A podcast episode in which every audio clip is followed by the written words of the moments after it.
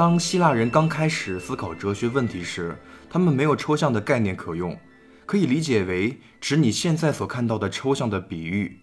如费米悖论的讨论中，一个哲学家说：“将一块机械手表拆碎扔进大海，海水的流动使各个碎片重新组装，使之再次成为一块完整的机械手表。”因此，他们对于哲学习惯直接面对自然事物，也就是自然物。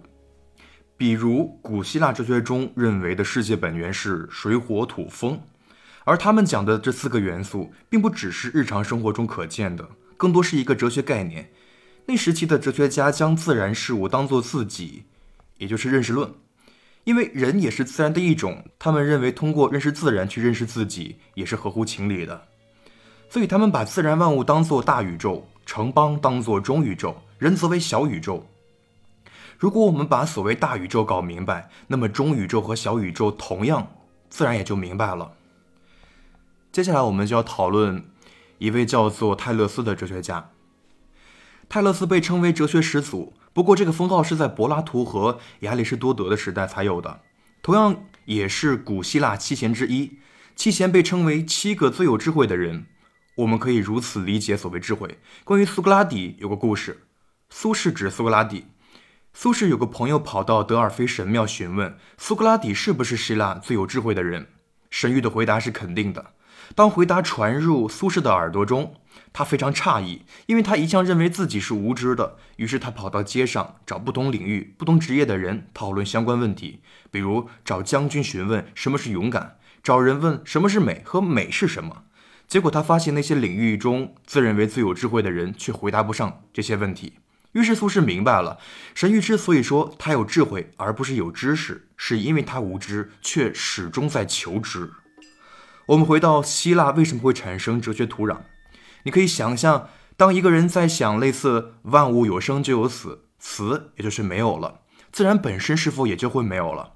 但是自然是春夏秋冬四季交替，说明在生死变化之中存在着某种始终不变的东西，使它们可以交替轮换。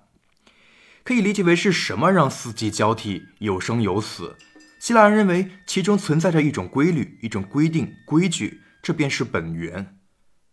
希腊人在求知这一切为什么。某种意义上说，当希腊人产生了为什么的疑问，产生哲学的土壤就诞生了。关于特勒斯有两个小故事，或许这两个故事也是他被称为哲学始祖的原因。泰勒斯有天在街上一边走一边观看天象，结果就掉进了水沟。旁边来了一位女仆，指着他，笑着说。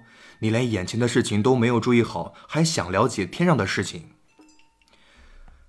泰勒斯根据自己的天文学知识预感到橄榄会大丰收，于是买下了所有的榨油作坊，最后获得了很大的利润。这一故事也是泰勒斯为了证明哲学家的贫穷并不是因为哲学是无用的。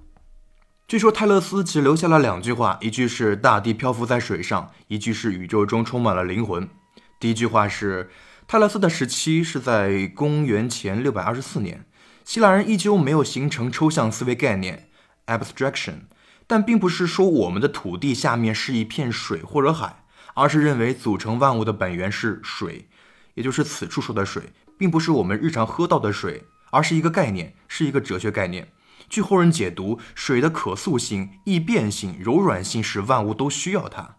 同时期的公元前五百七十一年的老子也有对水的格外关注。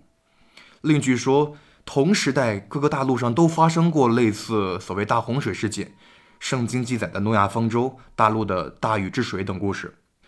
泰勒斯当时也不能完全摆脱神话的影响。第二句话，这句话我们要加入另一个米利都学派的哲学家，也就是泰勒斯的学生的学生，Anaximenes，阿纳克西美尼。阿纳克西美尼认为世界的本源是气，在希腊人那里，灵魂的原本意思是呼吸、呼气。你可以理解为，任何所谓气体都是灵魂，反之亦然。这是当时希腊自然哲学家的朴素概念、朴素观念。